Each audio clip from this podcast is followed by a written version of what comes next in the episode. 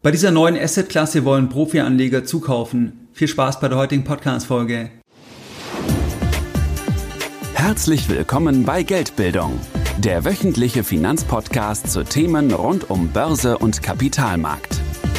Erst die Bildung über Geld ermöglicht die Bildung von Geld. Es begrüßt dich der Moderator Stefan Obersteller. Herzlich willkommen bei Geldbildung. Schön, dass du dabei bist. Jeden Sonntag da erhalten weit über 10.000 clevere Privatanleger meine sonntäglichen Geldbildung Newsletter und das Ganze schon seit vielen Jahren, seit 2014. Bei diesem sonntäglichen Format, da sprechen wir über ganz verschiedene Themen. Das heißt, es kann sein, dass wir uns antizyklische Chancen anschauen oder dass wir über Entscheidungen von Großanlegern sprechen oder dass wir uns makroökonomische Entwicklungen anschauen, die wichtig sind für dich als Privatanleger oder wir sprechen über das Marktsentiment. Das heißt, sind wir in einer Phase großer Angst, großer Panik, wie wir es zum Beispiel im März 2020 gewesen sind, dann werden wir auch darüber sprechen, was ist dann wichtig, wie behält man einen kühlen Kopf, was sind dann auch Chancen, die sie hier geben. Das heißt, solche Themen erwarten dich jeden Sonntag. Und wenn du jetzt hier noch nicht dabei bist bei diesem Format und wenn dich diese Themen interessieren, dann schließe dich uns gerne an. Das Ganze ist für dich vollkommen kostenfrei und du kannst dich jetzt uns anschließen und zwar indem du einfach auf geldbildung.de gehst und dich dann direkt auf der Startseite mit deiner E-Mail-Adresse für das sonntägliche Format von Geldbildung einträgst. In der heutigen Podcast-Folge, da möchte ich mit dir über ein sehr interessantes Thema sprechen. Und zwar sprechen wir heute über eine relativ neue, sich entwickelnde Assetklasse. Und bei dieser neuen, sich entwickelten Assetklasse, da ist es so, dass da das Jahr 2020 mit all den Entwicklungen, die wir gesehen haben, dass da dieses Jahr ein wahrer Katalysator war. Wir haben in den letzten 20 Monaten verschiedene Großanleger gesehen, die hier ihre Meinung zu dieser Assetklasse verändert haben. Das heißt, die erstmalig investiert haben, die, wenn sie schon investiert waren, aufgestockt haben, die gegebenenfalls erstmal den Research gestartet haben oder intensiviert haben. Das heißt, das Jahr 2020 war hier eine Art Wendepunkt, kann man sagen, beziehungsweise einfach ein Katalysator für den Zugang von vielen Anlegern zu dieser Assetklasse. Um welche Assetklasse geht es? Es geht um die Assetklasse der digitalen Assets und du wirst dort auch andere Bezeichnungen finden, beispielsweise Bezeichnungen wie Kryptowährungen, Kryptoassets, virtuelle Währungen oder auch Kryptotoken. Wenn wir uns mal den Startpunkt von dieser Assetklasse anschauen, dann war der Startpunkt des Bitcoin White Paper von Satoshi Nakamoto im Jahr 2008 und zwar am 31. Oktober 2008. Das heißt, das White Paper hat jetzt kürzlich das 13. Jubiläum gefeiert und dieses White Paper das war rückblickend der Start einer sich entwickelnden neuen Assetklasse. Das heißt, wer sich für diese Assetklasse interessiert, der sollte auf jeden Fall erstmal das White Paper lesen. Und dieses White Paper, das findest du ganz einfach über Google, wenn du einfach eingibst Bitcoin White Paper. Mit dem Netzwerkstart von Bitcoin im Jahr 2009, da war es dann aber alles andere als klar und auch nicht in den Folgejahren. Also ich bin dabei, beziehungsweise verfolge hier das Ganze sehr intensiv seit 2016. Das heißt, auch 2016 war das alles andere als klar, und es war ja schon viele Jahre nach dem Start, dass wir etwas sehen werden in der Geschwindigkeit, wie wir es jetzt in den letzten 20 Monaten gesehen haben. Deswegen auch, dass das letzte Jahr eben ein Katalysator war. Das heißt, wir haben jetzt heute eine Assetklasse mit einer Marktkapitalisierung von rund 2700 Milliarden US-Dollar. Wir haben heute zahlreiche börsennotierte Firmen, die Bitcoin halten, zum Beispiel MicroStrategy mit über 100.000 Bitcoin, Tesla, Square, Coinbase oder auch die Bitcoin Group. Die Bitcoin Group betreibt den Marktplatz bitcoin.de, die halten auch etwas unter 4000 Bitcoin. Das heißt, diese Entwicklungen, die sind wirklich jetzt fulminant abgelaufen und das siehst du am besten am Beispiel von MicroStrategy, weil MicroStrategy ist eine Firma, die im Bereich Business Intelligence unterwegs sind, die schon sehr lange an der Börse sind. Die haben auch die Dotcom-Blase überlebt und die Firma wurde gegründet von Michael Saylor. Michael Saylor hatte vor 2020 mit Bitcoin nichts zu tun. Er hatte sogar vor einigen Jahren mal sehr negativ über Bitcoin getweetet und 2020 hat seine Meinung dann verändert.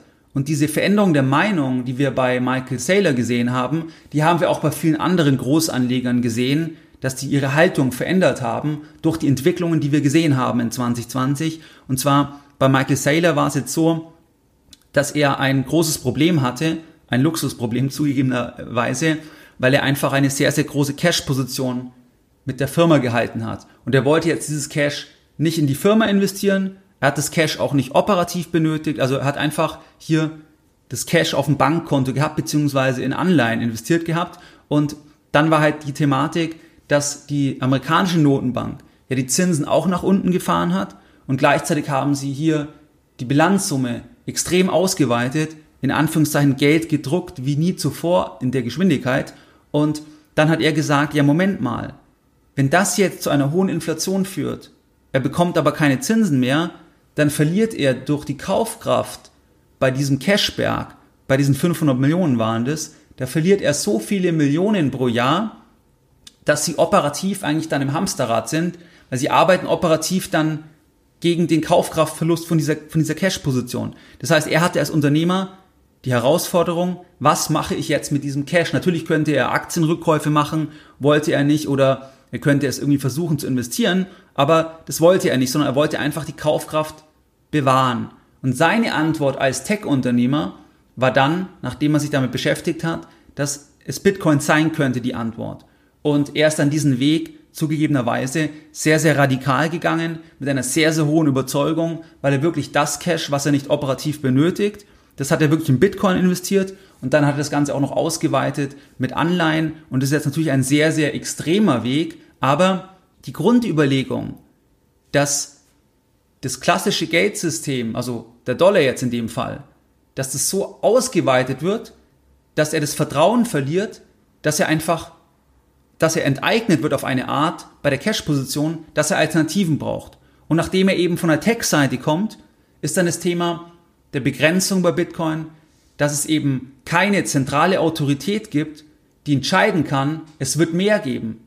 Bei der Notenbank ist es ja so, wir vertrauen, dass sie das richtig machen, weil die können entscheiden, wie viel wird es davon geben, von der Sache, von der Währung, die wir sparen, wo wir unsere Arbeitsleistung eintauschen, aber übergeordnet entscheidet eine Autorität, wir machen einfach mehr davon.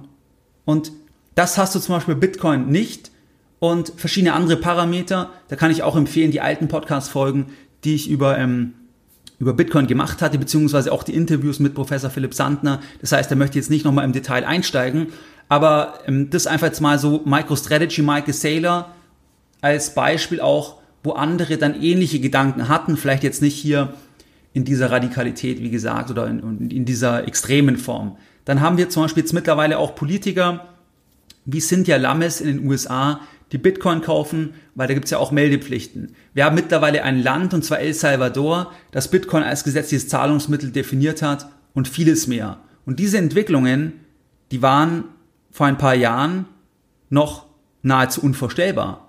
Und deswegen ist es eben so erstaunlich, was passiert ist, respektive ist es halt eine Art Wendepunkt und das sehen wir später dann auch bei Großanlegern, bei Profianlegern, dass die halt auch jetzt eigentlich hier anders auf diesen Bereich schauen, beziehungsweise hier in dem Bereich dann, dann sogar noch mehr machen wollen.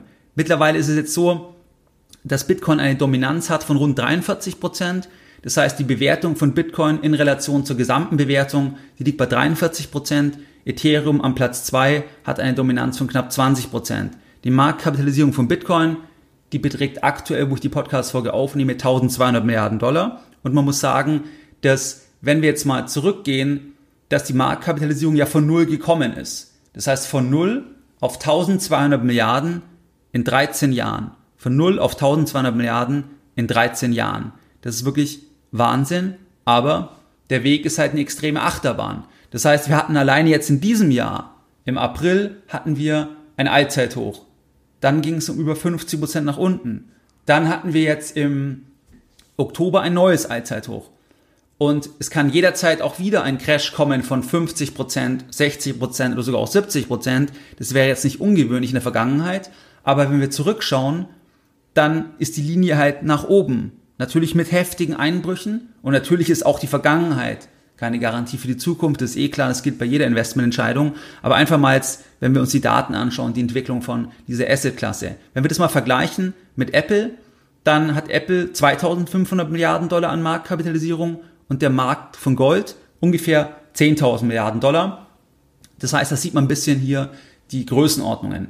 Neben diesen zwei wertvollsten digitalen Assets, also Bitcoin und Ethereum, da gibt es noch über 10.000 andere Projekte, wovon sich ein Großteil perspektivisch aus meiner Sicht langfristig als wertlos darstellen dürfte.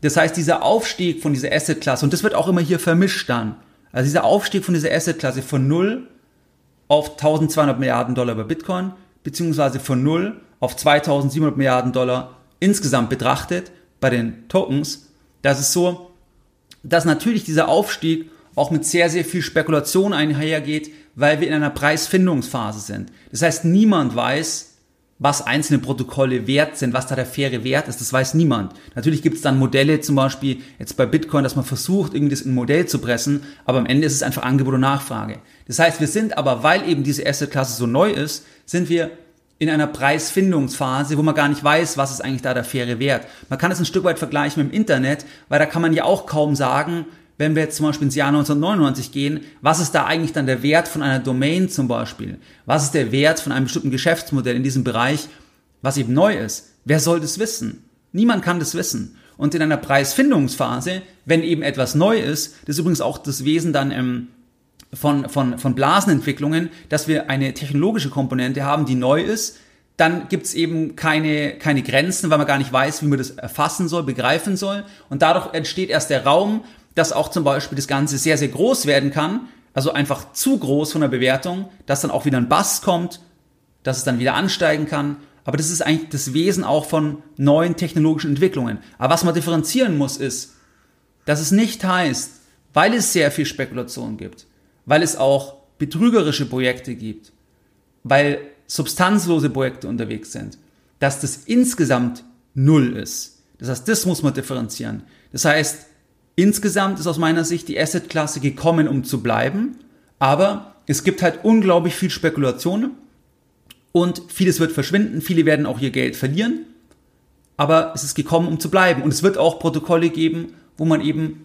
eine sehr, sehr hohe Rendite auch zukünftig noch einfahren ähm, wird. Aber wenn dann ein Bust kommt, dann bedeutet es nicht, dass das das Ende dann ist von dieser Asset-Klasse, weil am Ende musst du dir die Treiber anschauen. Und ein entscheidender Treiber ist zum Beispiel, wo wollen die besten Leute arbeiten? Und da gab es eine schöne Aussage von Stanley Druckenmiller, der ist ein bekannter Hedgefondsmanager, dass er gesagt hat, ähm, vor einiger Zeit, dass er beobachten kann, dass halt sehr, sehr viele smarte Leute wollen in diesem Bereich arbeiten. Das heißt zum Beispiel, dass smarte Leute da reingehen wollen, dass smarte Leute eher hier Projekte gründen wollen, in Teams einsteigen wollen und zum Beispiel nicht unbedingt dann im klassischen Investmentbanking arbeiten wollen, nicht unbedingt in der klassischen Strategieberatung arbeiten wollen. Und am Ende ist es natürlich so, dass, dann, dass man dann darauf setzt, dass daraus halt auch ein Ökosystem entsteht, was Probleme löst und was dann auch den Wert am Ende begründet. Aber ja, es gibt sehr viel Spekulation. Ja, viele Projekte sind wertlos. Und ja, es wird auch wieder extreme Crashs geben.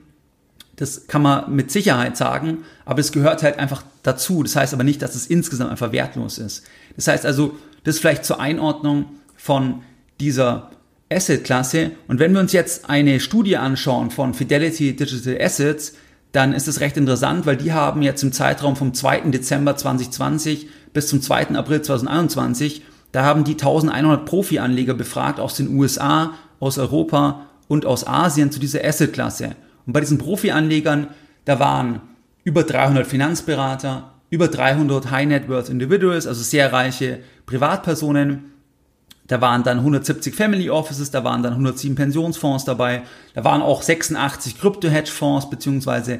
Venture Capital Fonds dabei, dann auch einige traditionelle Hedgefonds und auch Stiftungsfonds. Das heißt wirklich hier eine Bandbreite an Profi-Anlegern, an Anlegern, die auch zum großen Teil die Gelder von anderen wieder anlegen, zum Beispiel Finanzberater oder auch Pensionsfonds, die legen ja nicht die eigenen Gelder an, also natürlich ein bisschen auch, aber im Wesentlichen sind sie einfach Kapitalsammelstellen ähm, oder auch Stiftungsfonds, wenn du zum Beispiel an, an den Harvard ähm, Stiftungsfonds denkst, ähm, also von der, von der Universität, also da gibt's gibt's ja viele große Stiftungsfonds in den USA. Das heißt, die haben da mitgemacht und da gehen wir jetzt mal gleich rein, was sagen die eigentlich zu dieser Entwicklung. Natürlich muss man dazu sagen, dass in dem Betrachtungszeitraum, dass wir da auch schon in der jüngeren Vergangenheit eine positive Performance gesehen haben. Das heißt, wir hatten auch den Crash im März 2020, da ist auch Bitcoin sehr, sehr stark gefallen. Das Tief bei Bitcoin war ein bisschen vorgezogen zum Aktienmarkttief. Das heißt, bei vielen Aktienindizes, da hatten wir beim Corona-Crash, da hatten wir so um den 23.03., Da hatten wir ähm, die Tiefs gesehen. Und bei Bitcoin war es ein bisschen vorgezogen, aber wir hatten auch einen extremen Abverkauf. Das heißt, die Korrelation war da auch erstmal sehr, sehr hoch. Aber dann ging es auch sehr, sehr deutlich nach oben bis in den Dezember rein und dann auch bis in den April, bis zum Allzeithoch. Dann kam wieder der Bust und dann jetzt wieder ein neues Allzeithoch im Oktober. Das heißt aber, dass die natürlich erstmal diese positive Referenz hatten der letzten Monate, also April, Mai, Juni, Juli 2020 und so weiter, bis zum Dezember, wo die dann befragt wurden, da war es erstmal positiv. Das heißt, das ist natürlich wichtig, weil auch Profi-Anleger, auch wenn man jetzt denken würde, dass die immer so viel klüger sind, so viel smarter sind, da sind die auch extrem prozyklisch. Die sind extrem prozyklisch, weil die natürlich auch ein bisschen mit dem Marktsentiment mitgehen, weil natürlich auch zum Beispiel Kunden Druck machen oder Kunden fragen, wenn du zum Beispiel jetzt Finanzberater anschaust, natürlich jetzt werden die auch angesprochen stärker, dass Kunden sagen, wie kann ich da investieren? Und dann müssen die ja auch irgendwas anbieten können. Die können sie ja nicht sagen, wenn jetzt ganz viele Kunden fragen, sie wollen da investieren in dem Bereich, dann können sie ja nicht langfristig sagen, wir können da leider nichts anbieten, weil ähm, wir sehen nicht den Bereich als sinnvoll an. Da werden die irgendwann durch den Markt überrollt. Weil einfach, wenn, der, wenn die Marktnachfrage groß genug ist, dann wird es auch die Produkte irgendwann geben. Und das haben wir ja alles gesehen, dass es da verschiedene Möglichkeiten gibt mittlerweile, abseits vom Direktinvestment auch zu investieren. Aber wichtig ist eben diese, dieses Prozyklische. Das hatten wir zum Beispiel 2017 auch. Da hatten wir ja schon dann eine sehr, sehr fulminante Entwicklung, auch sehr, sehr viel Spekulation. Und da hat man auch gesehen, dass fast zum Höhepunkt, da waren eigentlich dann auch die Banken am aktivsten. Das heißt, da haben die dann gesagt, ja, wir wollen jetzt Teams aufbauen und so weiter und dann kam der Bast und dann wurde es erstmal wieder ruhig. Das heißt, auch die agieren extrem prozyklisch, eben getrieben auch durch die, durch die Kundennachfrage. Und ähm, da ist es dann schwieriger, ähm, also da komplett gegen die, gegen die Marktstimmung zu operieren. Deswegen muss man das ein bisschen im Hinterkopf ähm, ähm, behalten. Aber wenn wir uns mal anschauen, wie weit verbreitet sind jetzt Investments in digitale Assets, da gab es eine Frage unter diesen 1100 Profi-Anlegern, da geben 52 Prozent an, dass sie in digitale Assets investiert sind. Also sie geben hier keine Quote an, also wie viel, aber ja, sie haben ein Exposure. 52 Prozent. Das ist schon gewaltig. Natürlich haben wir auch hier die, die Krypto-Hedge-Fonds dabei, unter 100, die natürlich per Definition da ähm, positiv sind und investiert sind aufgrund ihres Geschäftsmodells schon. Aber wir haben ja auch viele andere Anleger und das können wir uns nachher noch anschauen, dass da eben auch andere Anleger schon ein Exposure haben, wo man es vielleicht nicht ähm, ähm, vermuten würde. Wir sehen auch, dass die asiatischen Investoren da antworten besonders viele, dass sie ein Exposure haben, und zwar 71 Prozent. 56 Prozent der europäischen Investoren und 33 Prozent der amerikanischen Investoren. Aber wir können auch sehen, wenn wir jetzt mal die USA anschauen, da gibt es Daten von den vorhergehenden Jahren, dass hier auch die Quoten raufgegangen sind. Oder auch in Europa, da sind die Quoten raufgegangen. 2020 zu 2021, da ist die Quote raufgegangen. Hier schreiben die Autoren von der Studie, dass die asiatischen Investoren, dass die hier mehr Zugang haben zu digitalen Assets, weil sie generell auch einfach zu digitalen Zahlungsmöglichkeiten, dass sie da offener sind, dass man das einfach sehen kann an den Daten. Also zum Beispiel bei der ähm, mobilen Bezahlform, dass da hier die Quote viel höher ist im Vergleich zu zum Beispiel den Amerikanern. Und wenn wir uns die einzelnen Investoren anschauen, dann sehen wir Folgendes, dass es natürlich sehr unterschiedlich ist. Also welche Investoren haben wahrscheinlich kein Exposure oder nur ein sehr, sehr geringes Exposure, beziehungsweise wo sagen nur wenige, dass sie etwas haben. Kann man mal überlegen, das sind natürlich welche, die eher schwerfällig sind. Das heißt, das geht dann in die Richtung Stiftungsfonds zum Beispiel, dass die natürlich jetzt nicht die ersten sind, die offen sind, auch sich in neue Bereiche rauszuwagen, weil die natürlich hier auch vorsichtiger sein müssen. Es sind fremde Gelder etc. Das heißt, da sehen wir teilweise, dass da keiner bisher investiert ist in digitale Assets. Das sehen wir zum Beispiel in Asien, das sehen wir in Europa. Da geben alle Stiftungsfonds an, dass sie nicht investiert sind. Wir sehen es aber in den USA, da geben 13 Prozent an, dass sie investiert sind, also Stiftungsfonds. Das ist zum Beispiel auch dem geschuldet, weil wir sehen es zum Beispiel bei dem Harvard Stiftungsfonds oder auch im, oder auch im Stanford und Yale, dass die in der Vergangenheit, dass die sehr, sehr, sehr, sehr früh auch immer in Themen investiert haben und dass die auch schon eine Affinität gezeigt haben gegenüber diesem Segment. Das sieht man seit einigen Jahren. Das heißt, dadurch erklärt sich das, ähm, dass dort einige zumindest sagen, sie haben schon investiert. Die, die am stärksten, also da, wo am meisten Leute angeben, dass sie schon investiert sind, das sind natürlich die Krypto-Hedge-Fonds. Das ist klar, einfach aufgrund des, des Geschäftsmodells. Aber auch wenn wir uns anschauen, Family Offices zum Beispiel, da geben auch in den USA an, dass 47 Prozent der befragten Family Offices, die sind schon investiert, also die haben schon einen Zugang zu diesem Segment, ähm, sind schon investiert. Und was ist noch interessant? Interessant ist auch bei den Finanzberatern, dass da auch die Quoten teilweise sehr, sehr hoch sind. Also 43 Prozent der Finanzberater in den USA, die haben ein Exposure für sich beziehungsweise die Mandanten. Das ist dann auch in Europa relativ hoch und auch in Asien ist es dann, dann noch höher bei den Finanzberatern, da sind sogar 100 Prozent. Das heißt also, wir sehen hier, dass teilweise das schon sehr, sehr weit verbreitet ist und im Durchschnitt, wie gesagt, 52 Prozent der befragten Investoren sind in digitale Assets investiert. Und was besonders interessant ist, wenn jetzt Stiftungsfonds noch gar nicht investiert sind in Europa und in Asien, dass natürlich, wenn diese Assetklasse an Legitimität gewinnt, vor allem auch wenn Barrieren wegfallen, dazu kommen wir später noch zu den Barrieren, dann bedeutet es natürlich auch, dass sie irgendwann auch investieren werden. Vielleicht erst mit einem ganz, ganz kleinen Anteil, aber dass sie da auch das machen werden. Aber einfach erstmal warten, langsamer sind im Vergleich eben zu anderen Investoren, auch zu Privatanlegern oder Family Offices, die einfach dann hier schneller agieren können. Was halten die Investoren? Hier geben die Befragten an, dass 37% der befragten Investoren halten Bitcoin ähm, für sich bzw. ihre Kunden und 20% halten Ethereum. Und dann gibt es ja noch viele andere Protokolle, insgesamt gibt es ja über 10.000. Wenn man sich anschaut, mal die Top 10, dann haben wir zwar konstante äh, Entwicklungen wie jetzt Bitcoin, Ethereum, aber wir sehen auch viel Veränderung unter den Top 10, wenn wir das zum Beispiel mit 2017 vergleichen. Das heißt, dass hier das noch nicht ausgemacht ist, das Rennen.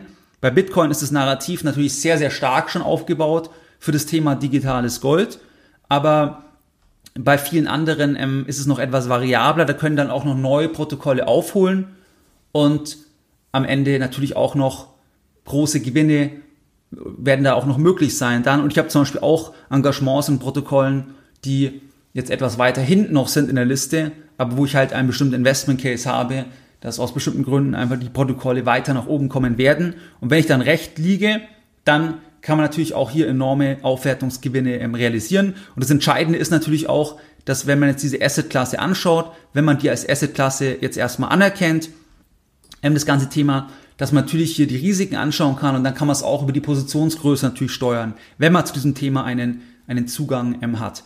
Dann, wenn wir uns anschauen, wie viele beabsichtigen, zukünftig zu kaufen, das ist ja spannend. Da sagen 80 Prozent der asiatischen Investoren, dass sie eine zukünftige Kaufabsicht haben in den nächsten zwölf Monaten. 75 Prozent der europäischen Investoren sagen, sie haben eine Kaufabsicht und 60 Prozent ähm, der amerikanischen. Du siehst an den Kaufabsichten, dass die höher sind im Vergleich zu den Haltequoten. Also dass, dass 52 Prozent sagen, ja, sie halten oder sie sind in digitale Assets investiert. Und du siehst, dass mehr angeben, dass sie Kaufabsichten haben. Das heißt, auch ein Teil von denjenigen, die noch nicht investiert sind, die haben jetzt eine Kaufabsicht entwickelt. Und wie gesagt, 2020 war schon ein Katalysator, aber auch zukünftig scheinen hier die Marktteilnehmer einfach noch weiter investieren zu wollen. Natürlich nicht jeder, aber die Quoten sind schon, schon gewaltig. Also 60 Prozent, 75 Prozent, 80 Prozent in, in, ähm, in Asien. Also das sind schon, schon gewaltige Quoten.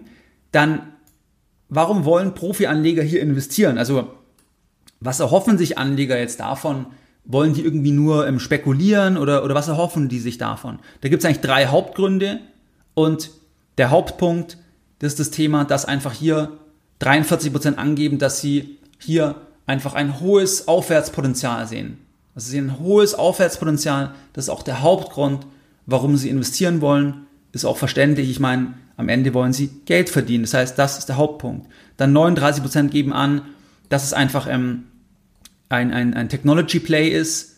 Ähm, 37% geben an, dass sie sich da erhoffen, dass einfach das ein unkorreliertes Asset ist. Da muss man mal langfristig die Daten abwarten. Im Crash jetzt im letzten Jahr, da war das Ganze sehr stark korreliert. Wie gesagt, ein bisschen vorgezogen, aber am Ende ist es extrem mitgefallen erstmal und, ähm, und dann genauso auch wieder gestiegen, wie auch ähm, wie wir es auch im Aktienmarkt gesehen haben. Dann interessant ist auch, was sind Barrieren, warum sie noch nicht investiert sind? Also, oder, oder warum, was hält sie zurück? Weil dann kann man sich immer überlegen, kann es sein, dass diese Barrieren weniger werden im Zeitverlauf? Und wenn die im Zeitverlauf in den nächsten fünf Jahren weniger werden, die Barrieren, dann heißt es natürlich auch, dass die zum Beispiel dann ihre Quoten erhöhen werden oder dass diejenigen, die noch nicht investiert sind, vielleicht dann sich entscheiden, doch zu investieren. Und hier ist es so, dass es hier vier Punkte gibt. Das heißt, ein großer Punkt ist Marktmanipulation. 43 Prozent sagen, das ist ein Thema. Dann im 39 Prozent geben an, einfach die, die regulatorische Klassifizierung. Also was ist es überhaupt? Ist es zum Beispiel ein Security? Großes Thema. Bei Bitcoin jetzt kein Thema, aber bei vielen anderen Protokollen ist es eine große Gefahr, die Einstufung als, ähm, als Wertpapier, als Security, weil dann gibt es natürlich verschiedene Themen, die sich dann daraus ähm, ergeben. Dann geben 38 Prozent an, die Sicherheit der Aufbewahrung, also das Thema Custody, das ist auch ein großes Problem und ist auch für Privatanleger natürlich eine große Herausforderung, ähm, zu überlegen, was ist eigentlich da der richtige Weg, weil es gibt ja den Weg, dass zum Beispiel die Custody im Prinzip eine zentrale Börse übernimmt oder man geht selbst in die Eigenverantwortung mit allen Problemen oder man kauft beispielsweise auch ähm, ein Finanzprodukt, was das dann abbildet, da hat man dann auch wieder andere Probleme. Also das gibt dann schon gewisse Fragen, die sich stellen. Und dann geben noch 37 Prozent an, dass das Fehlen von Bewertungsmethoden auch ein Problem ist, weil es ist genau diese Preisfindungsphase. Was ist eigentlich das Ganze wert? Natürlich gibt es zum Beispiel das Stock-to-Flow-Modell und andere Modelle und Menschen lieben es, sich an Modellen zu orientieren und das in Modelle reinzupressen. Das haben wir auch zum Beispiel bei dem Risiko. Also die Volatilität als, als, ähm, als Messung des Risikos das, das lieben Menschen, dass man das halt reinpressen kann, dann kann man es vergleichen und darstellen. Aber am Ende ist es gar nicht so einfach, eben verschiedene Themen in so ein Framework reinzupressen. Und diese Modelle wie Stock to Flow etc., ähm, das sind halt einfach Modelle, aber am Ende ist es halt Angebot und Nachfrage, die, ähm, die sich halt ergibt. Und wenn einfach mehr Marktteilnehmer dazukommen und es gibt einfach immer mehr Marktteilnehmer, die auch gar nicht mehr verkaufen wollen, weil sie sagen, sie sie wollen es einfach langfristig halten, dann gibt es natürlich einen Engpass, weil es halt per Definition langfristig nur 21 Millionen geben wird und wir eben auch einige Millionen haben, wo die Zugänge verloren sind. Ähm, das wäre dann wieder das Thema äh, Security of Asset Custody. Genau, die Eigenverantwortung. Wenn ich den Zugang nicht mehr habe, dann ist es einfach weg, weil es keine zentrale Autorität gibt jetzt bei Bitcoin. Das heißt, es gibt niemanden, den ich dann ansprechen kann, wenn ich in der Eigenverantwortung bin, in der Eigenverwaltung bin, weil es eben gerade nicht PayPal gibt oder irgendeine Bank, die diese Buchführung übernimmt. Die gibt's nicht. Das ist eigentlich genau der Grund auch der Attraktivität und hat aber den Nachteil, dass wenn ich eben Fehler mache, zum Beispiel etwas an die falsche Adresse sende, dann habe ich Pech gehabt. Da kann ich dann nichts machen.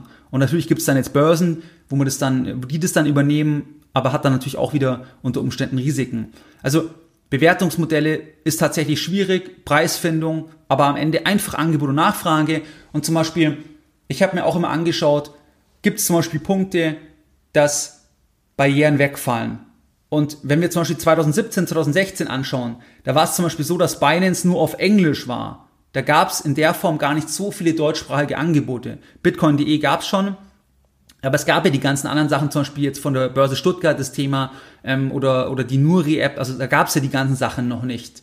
Und ähm, dann konnte man zum Beispiel bei Bitcoin.de konnte man auch gar nicht so viel handeln, weil die nur eine eingeschränkte Auswahl haben. Und dann musste man zum Beispiel auf Binance gehen, aber allein diese Sprachbarriere, wird es langfristig wegfallen, ja oder nein? Natürlich fällt es weg, wenn genug Leute kommen, weil dann sagen die, dann machen sie es auch auf Deutsch. Und heute ist es natürlich auch auf Deutsch, aber das war zum Beispiel damals nicht der Fall. Oder dass man überlegt, ähm, werden mehr Leute ein Smartphone haben global. Also wie sind die Wachstumsraten der Smartphones? Und diese Wachstumsrate, da gibt es auch einen Zusammenhang dann natürlich mit Wallets, mit dem Zugang dazu, dass das natürlich dann, dann auch mehr Leute haben den Zugang. Und wenn mehr Leute den Zugang haben, weil es einfacher wird, weil es auch für Unternehmen interessant wird, das zu bedienen, dann ist es natürlich erstmal mehr Nachfrage. Und dann kann man halt schauen, wird das Angebot mehr oder weniger oder ist es begrenzt? Und wenn die Nachfrage mehr wird und das Angebot ist eben nur in einer bestimmten Form vorhanden, dann muss halt, dann steigt halt der Preis. Und solche Themen kann man sich halt auch langfristig wieder überlegen. Also zum Beispiel werden mehr Leute dazukommen, die das nachfragen, wenn wir heute irgendwo über 100 Millionen Leute haben, die zum Beispiel in Bitcoin investiert sind. Werden das in zehn Jahren mehr sein oder weniger? Was gibt's für Treiber? Was ist die Gefahr, dass zum Beispiel ein anderes Asset kommt, was dann den Rang Bitcoin in der Funktion vom digitalen Gold abläuft? Wie groß ist da das Risiko? Also das sind die Sachen, die man sich überlegen kann. Diese Modelle, ähm, das ist ganz nett und teilweise hatte das auch eine gewisse Präzision rückblickend betrachtet, aber ähm, am Ende ist es einfach Angebot und Nachfrage. Und bei der Marktpreismanipulation, das ist definitiv ein ganz, ganz großes Thema, weil das haben wir zum Beispiel gesehen bei Elon Musk. dass er einfach mit einem Tweet den gesamten Markt, der über 2000 Milliarden Dollar schwer ist, der kann den gesamten Markt einfach beeinflussen. Weil der Markt auch sehr konzentriert ist um Bitcoin. Das heißt, wenn Bitcoin, ich sag mal, crasht, dann fallen die allermeisten Assets innerhalb von dem Markt mit, weil wir da einfach einen gewissen Zusammenhang haben. Es gibt dann immer auch welche, die steigen, aber ich sag mal, eine Tendenz reißt dann Bitcoin auch andere mit runter. Und bei Elon Musk haben wir es gesehen, dass er das im Prinzip beeinflussen kann. Und jetzt ist es so, dass nachdem der Markt eben so neu ist, wir hatten ja jetzt erst das 13. Jubiläum von dem White Paper, da ist natürlich so, dass die ganze Regulatorik, die hängt immer hinten dran. Also Regulatorik kommt, nachdem es schon Wirklichkeit ist. Also es ist schon Wirklichkeit, es gibt Probleme und dann irgendwann kommt, kommt der Regulator und macht erstmalige Regeln oder macht halt mehr Regeln. Aber das ist immer im Nachhinein und nicht, nicht im Vorfeld jetzt unbedingt, weil, weil die Innovation ja nicht vom Regulator kommt, sondern der ist immer hinten, der rennt immer hinterher im Prinzip. Ähm, genauso auch wie die BaFin und so weiter, die sind immer hinten dran, weil irgendwelche Lücken ergeben sich und dann kommen sie hinterher und sagen, das versuchen wir jetzt zu schließen. Und hier sehen wir halt, dass die ganzen Pflichten, die wir im Aktienmarkt zum Beispiel haben, also dass du Meldepflichten hast, dass du zu bestimmten Zeitpunkten nicht kaufen darfst, nicht verkaufen darfst, etc. Ähm, das haben wir da noch nicht. Das heißt, Elon Musk kann darüber eigentlich ähm, ähm, Geld drucken, weil er weiß ja, wenn er was Bestimmtes tweetet, zum Beispiel irgendwie ein, ein Hundememe für Dogecoin, ich meine, dann, dann, dann wusste er, okay, es steigt. Ähm, nicht, dass man ihm das unterstellen will, aber rein diese Marktmanipulation, diese Anfälligkeit, ähm, diese Vulnerabilität ist natürlich jetzt schon abschreckend, auch wenn du zum Beispiel wieder an Pensionskassen oder so denkst. Ähm, auf der anderen Seite wird ganz langfristig auch mehr Regulatorik kommen und Regulatorik wird zwar, wird zwar gehasst von, ähm, ich sag mal, von Leuten, die der Idee von Bitcoin primär nachgehen, also von der, von der ursprünglichen Idee. Da wird Regulatorik natürlich gehasst. Auf der anderen Seite brauchen wir Regulatorik, damit auch Leute mit noch größeren Taschen einfach hinzukommen, weil die diese Sicherheit, diesen Rahmen brauchen, weil sie ja auch wieder Gelder für andere anlegen und nicht einfach jetzt in dem wilden Westen mitspielen können. Und der wilde Westen, der wird weniger. Wir haben immer noch sehr viel wilder Westen, aber 2017 zum Beispiel mit dem ICO-Boom, da hatte ich damals auch einen Podcast gemacht, ähm, da war das noch viel extremer. Jetzt haben wir es aktuell mit so, mit so Meme-Themen, ähm, dass wir teilweise Bewertungen haben, die abenteuerlich erscheinen. Ähm, wir haben viel das Thema ähm, schnell reich werden, dass das viele Leute anlockt. Das heißt, das hat immer das Potenzial für den Bust. Aber dann kommen wir wieder auf das Thema von vorher, dass es ja nicht heißt, dass es alles weg ist,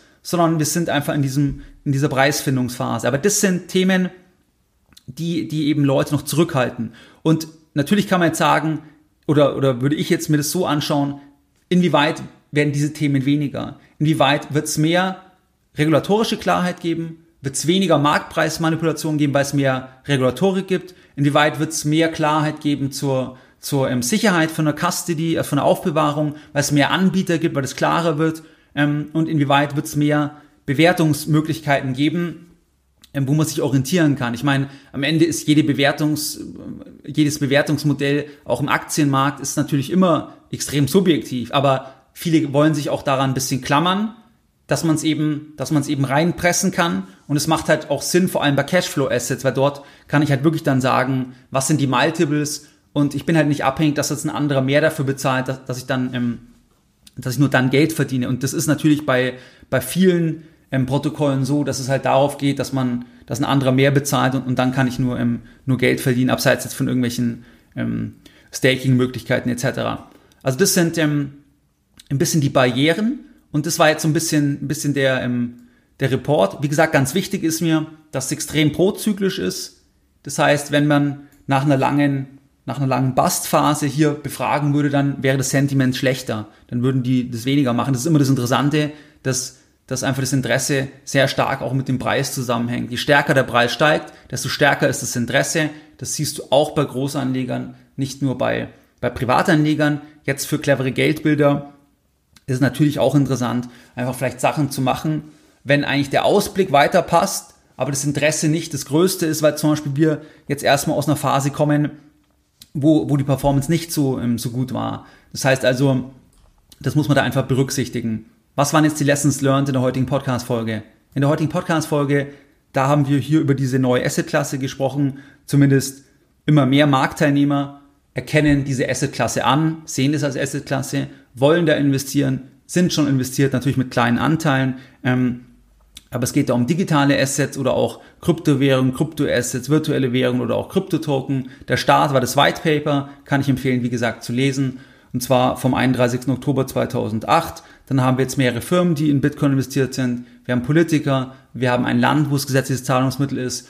Wir haben hier einen Markt von insgesamt rund 2700 Milliarden Dollar, der wie gesagt extrem schwankt, kann sich auch sehr schnell immer halbieren. Ähm, aber in der Vergangenheit ist eben der Markt jetzt sehr groß geworden, von 0 auf 2700 Milliarden. Dann ähm, sehen wir hier bei der Umfrage, dass im Endeffekt ähm, auch mehr Profi-Anleger investieren wollen. Viele sind schon investiert, über 50 Prozent der Befragten haben ja angegeben bei der Umfrage, sind schon investiert. Dann sehen wir vor allem natürlich, dass ähm, Stiftungsfonds noch nicht investiert sind, weil sie auch diese Fragen haben, die, die wir besprochen hatten. Das heißt, die, die Marktpreismanipulation, die regulatorische Thematik etc. Und ähm, wir sehen, dass Profi-Anleger hier in den nächsten zwölf Monaten einfach auch mehr machen wollen. Also 80 Prozent geben an, dass sie zukünftig kaufen wollen in Asien, 75 Prozent geben das in Europa an und 60 Prozent in den USA. Beenden möchte ich heute die Podcast-Folge mit einem ähm, Zitat. Und zwar ist es ein aktuelles Zitat von einer Rede von einer US-Politikerin, die habe ich vorher schon mal genannt, und zwar ist es Cynthia Lammes. Die hat gemäß einem Reporting am 16.08. hat die zwischen 50 und 100.000 Dollar in Bitcoin investiert Reported wurde das Ganze dann am 7.10. Und die hat sich in der Rede sogar bei Gott bedankt dafür, dass es Bitcoin gibt. Und zwar hat sie Folgendes gesagt. Zitat Anfang. Time and again, presidents of both parties have run up the debt. Irresponsibly with no plan to address it. So thank God for Bitcoin and other non-fiat currencies that transcends the responsibility of governments, including our own. Mehr Informationen zu Themen rund um Börse und Kapitalmarkt findest du unter www.geldbildung.de. Und immer daran denken, Bildung hat die beste Rendite.